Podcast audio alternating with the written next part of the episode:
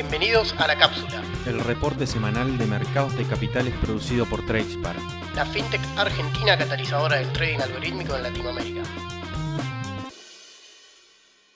Muy buenos días para todos. Comenzamos un nuevo año, el 2022, que empezó con más dudas que certezas y con una volatilidad gigante en los mercados financieros. Hasta el día miércoles, los mercados americanos venían viento en popa con el Dow Jones y el SP 500 en máximos históricos, pero salieron las minutas de la Fed, las primeras de este 2022.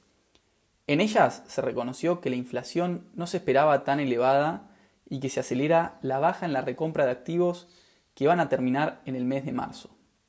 También adelantaron subas de tasas que se van a dar antes de lo que habían anunciado anteriormente. Esto se da en un contexto de una economía muy fortalecida con bajo nivel de desempleo y alta inflación, teniendo en cuenta que el 2021 se triplicó la tasa de inflación con respecto al 2020. Esto generó cierto pánico y una suba de tasas importantes en los bonos del Tesoro americano, llegando este viernes la tasa de 10 años de los Treasuries a 1,78%, niveles que no tenían desde antes de la pandemia, indicando que la Fed lo está corriendo de atrás. Por estos factores, los tres índices más importantes del mundo cerraron la semana a la baja. El de mayor caída fue el de las tecnológicas, con un Nasdaq 100 que cayó a niveles de 15.600 puntos, dando así una baja semanal de un 4,45%. Lo siguió el S&P 500, que con una caída del 1,8% cerró el viernes en 4.680 dólares. El menos volátil de los tres fue el Dow Jones Industrial, que cerró en torno a los 36.230 dólares, cayendo así un 0,3% semanal. Salimos ahora de Estados Unidos para pasar a analizar a los distintos países del MILA, donde veremos a la mayoría de los índices acompañando las caídas y varias monedas que se fortalecieron frente a un dólar debilitado. El primer país que vamos a estar analizando es México, donde este viernes se dio a conocer el dato definitivo de inflación para el año 2021, que mostró en diciembre una variación de precios de un 0,36% frente al mes pasado, y midiendo todo el 2021, la inflación fue la más alta en los últimos 21 años, siendo esta del 7,36%. En este contexto, el IPC arrancó el año con una baja de un 0,10%, y cerró la semana en torno a los 53.200 puntos. Se mostró con cierta fortaleza frente a la baja sufrida en los índices americanos. El peso mexicano cerró el viernes cotizando en 20,36 pesos por dólar, representando así una baja de un 0,7% semanal frente al dólar. Pasamos para Colombia, que también siguió los rendimientos de los índices norteamericanos durante esta semana y comenzó un 2022 donde todo indica que manejará mucha volatilidad tanto su moneda como sus índices bursátiles.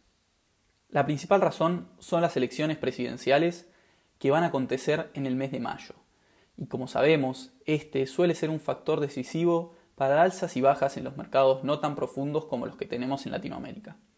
Por lo que vamos a estar semana tras semana siguiendo el avance hasta llegar a las fechas claves. El índice de capitalización bursátil cerró la semana a la baja, mostrando caídas en torno al 1,2% y cerró el viernes cotizando en 1.392 puntos. El peso colombiano se vio fortalecido frente al dólar y terminó la semana con una caída del 0,5% frente a la divisa norteamericana, cotizando en torno a los 4.050 pesos por dólar. Continuamos el recorrido con Perú, que a diferencia de los otros mercados que estuvimos viendo en este episodio, tuvo una voladura fenomenal en su principal índice durante esta semana. El Banco Central peruano se sumó al equipo de los bancos más hawkish de las últimas semanas y decidió subir nuevamente la tasa de interés de referencia en 50 puntos básicos para dejarla en 3%. Esto se debe a que cerró el año con una inflación de un 6,43%, siendo esta la más alta de los últimos 13 años. Puede ser que el accionar del Banco Central peruano haya sido uno de los drivers por los cuales el índice general de la Bolsa de Valores de Lima tuvo el mejor rendimiento semanal de todos los índices que vamos a estar analizando en este episodio. y cerró a última hora del viernes alrededor de los 22.370 puntos, dando así una suba de casi un 6%. El sol peruano también se mostró fuerte, como venimos viendo con las distintas monedas, y se apreció respecto al dólar. En este caso, cerró la semana cotizando en 3,95 soles por cada dólar. El último país del Mila que vamos a estar analizando es Chile, que también tuvo el dato de inflación para el cierre del 2021, que indicó un aumento de precios de un 7,2%, siendo esta la más alta desde el año 2007. Habiendo dicho esto, estábamos a días de una gran noticia para los últimos tres países mencionados, ya que en las próximas semanas se va a las asambleas de las bolsas tanto de Chile como de Colombia y Perú que van a buscar firmar un acuerdo para la integración de las tres plazas y así poder buscar un mercado integrado entre los tres países y las acciones de cualquiera de las tres plazas puedan ser intercambiadas por un nuevo holding que confirme a las tres y que se va a encontrar localizado en Santiago de Chile. El IPSA, principal índice de la bolsa chilena, comenzó el año con una baja de un 0,28%, cotizando en los 4.296 puntos. El peso chileno, terminó la semana cotizando en 828 pesos por dólar, dando así una caída en su cotización frente al dólar de casi un 3%. De todas formas, esto no es lo más preocupante, sino la dinámica que viene mostrando el país desde las protestas iniciadas en el año 2019.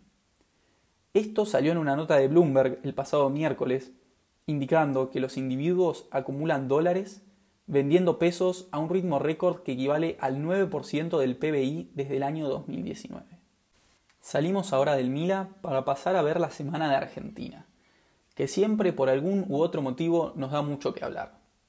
En este caso fue una reunión del día miércoles del ministro de Economía con los distintos gobernadores, donde se informó que todavía no hay acuerdo con el fondo y el principal problema es el de la reducción del déficit fiscal que desde el gobierno indican que será para el año 2027 su equilibrio, mientras que los requerimientos del fondo son de una reducción más rápida. Todo esto en un contexto de vencimientos muy apretados para los próximos meses, que dan a entender que hay que tener una rápida definición del asunto porque se puede poner complicado el tema de las reservas internacionales. Esto generó una caída de los bonos de más de un 7% en promedio por los dos días restantes de la semana, y un riesgo país que volvió a ubicarse cercano a los 1.800 puntos. En este sentido, el Banco Central argentino, al igual que el peruano, decidió subir este jueves las tasas de interés de referencia en dos puntos porcentuales, dejándola en 40%, así como también anunció una nueva LELIC para los bancos a 180 días con una tasa de un 44% anual. En este contexto, el Merval en pesos cerró la semana al alza en un 1,10%, concluyendo así el viernes cotizando en los 84.400 puntos. Por otro lado, el Merval en dólares no siguió el mismo rumbo, ya que cerró alrededor de los 400 dólares, dando así caídas del 4,6%. Esta diferencia se da por la suba que tuvo el dólar contado con liquidación en la semana, en torno al 4,3%, y cerró el viernes cotizando cercano a los 211 pesos. Por otro lado, el dólar blue se mantuvo a la baja en un 1%, cotizando en 208 pesos por dólar. El último país a analizar es Brasil, que es el que más afectado se ve a priori de cara al 2022 de todos los países de la región, ya que su producción industrial cayó en noviembre por sexto mes consecutivo en un 0,2% y distintos analistas económicos estiman que en este 2022 el crecimiento de Brasil va a ser de tan solo un 0,3%, a diferencia de las distintas economías de la región que tienen expectativas un poco más altas. Brasil es otro país que en este 2022 se puede presentar muy volátil en sus cotizaciones debido a la elección presidencial que va a enfrentar a inicios del mes de octubre. El Bovespa cerró la primera semana del año a la baja y desde su máximo del mes de junio del año pasado muestra una caída de un 23%. En esta semana, la caída fue de un 2,2% y el Bovespa terminó en 102.500 puntos. Si vemos el EWZ, la caída fue de un 2,85%, ya que cerró en 27 dólares. La diferencia se dio por la mala performance del real, que terminó la semana depreciándose frente al dólar y cerró el viernes en 5,63 reales por dólar. Vamos a pasar ahora a ver a la lupa de esta semana, con distintos comentarios de cara al inicio del año. En primer lugar, es fundamental lo que vaya a pasar con la Fed, ya que la suba de tasas es inminente en los próximos meses y eso ya empezó a mostrar ganadores y perdedores durante esta semana. Los principales perdedores son las acciones tecnológicas, ya que un aumento en la tasa disminuye las valuaciones de las compañías y más aún si se trata de compañías de crecimiento que están más expuestas a los cambios en las tasas del Tesoro americano. Otro perdedor, en general, a la suba de tasas suele ser el oro, que lo vimos esta semana, ya que luego de las minutas de la Fed, el oro cayó casi un 2% y las acciones de las empresas mineras fueron perdedoras durante esta semana.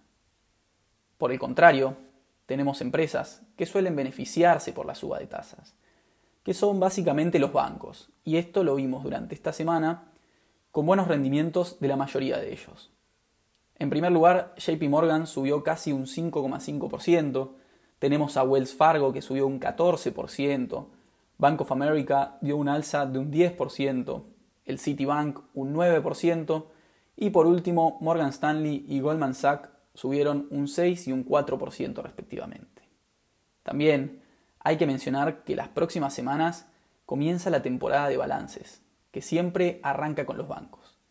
Y si siguen con la tendencia de las tres veces que presentaron balance en el 2021, probablemente sigamos viendo más subas en este sector.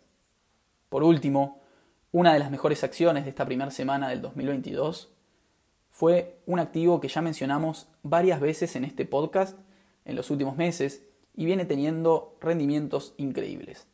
Y esta es la empresa Ford, ya que el martes, luego de que la empresa anuncie que en el año 2022 va a duplicar su producción de camionetas eléctricas, la acción se disparó un 13% en un día. Esto hizo que cierre la semana con subas del 18%, consolidándose como la acción elegida de la semana. Eso fue todo por hoy, muchas gracias.